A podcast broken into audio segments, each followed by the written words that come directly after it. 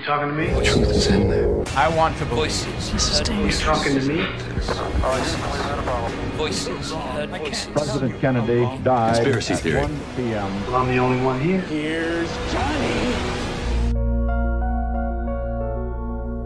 No dia 21 de dezembro de 1937, Walt Disney estreou nos cinemas o seu primeiro filme de longa-metragem.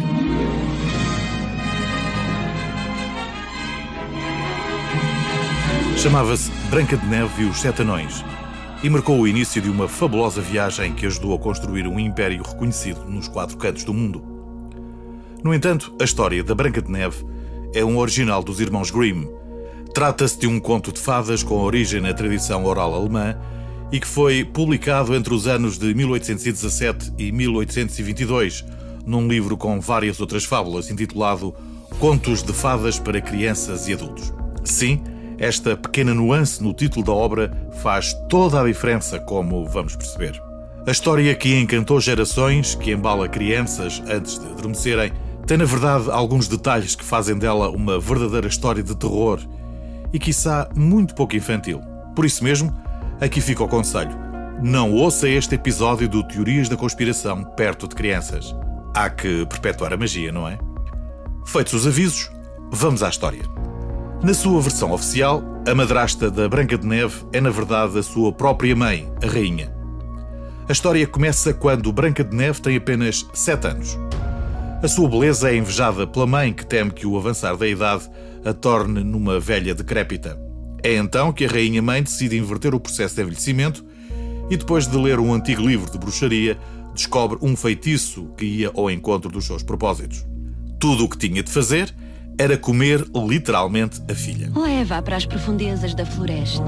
E é lá, meu fiel caçador, que irás matá-la. Mas, majestade, a princesinha. Silêncio! A rainha contrata então um caçador para matar a jovem Branca de Neve e pede-lhe para trazer não só o coração da jovem, mas também os pulmões, fígado e todo o seu sangue numa jarra de cristal. Só que, e aqui as duas versões coincidem, o caçador, como tinha um bom coração, em vez de matar a Branca de Neve, captura um javali e deixa fugir a jovem princesa. Fugi! Fugi daqui! De volta ao castelo, o caçador entrega à rainha todos os órgãos que conseguiu recolher do pobre javali, garantindo que se tratavam dos restos mortais da jovem. A rainha não desconfia das boas intenções do caçador e consuma o tal feitiço que tinha lido no livro de bruxaria. A partir daqui, a história segue a narrativa que todos nós conhecemos. Branca de Neve vagueia sozinha pela floresta durante vários dias até ser encontrada por sete homenzinhos pequeninos que viviam sozinhos numa cabana.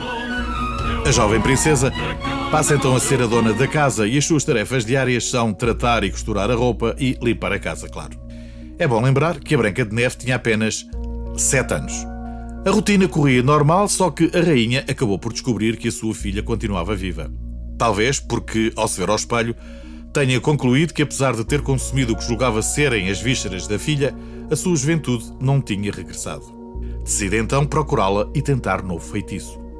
Depois de muito procurar, encontra finalmente a cabana onde a jovem agora vive e, disfarçada de uma velha anciã, oferece à princesa um corpete, alegando que se trata de um objeto mágico que proporciona proteção eterna a quem o usar. Branca de Neve não perde a oportunidade e decide vesti-lo imediatamente. E quem a ajuda a dar o aperto final é mesmo a mãe.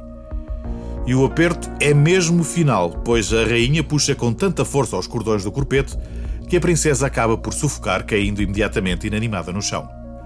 Convencida que conseguiu finalmente livrar-se da filha, a rainha volta ao castelo. Quando os sete anões chegam a casa, deparam-se com o corpo da princesa já sem vida.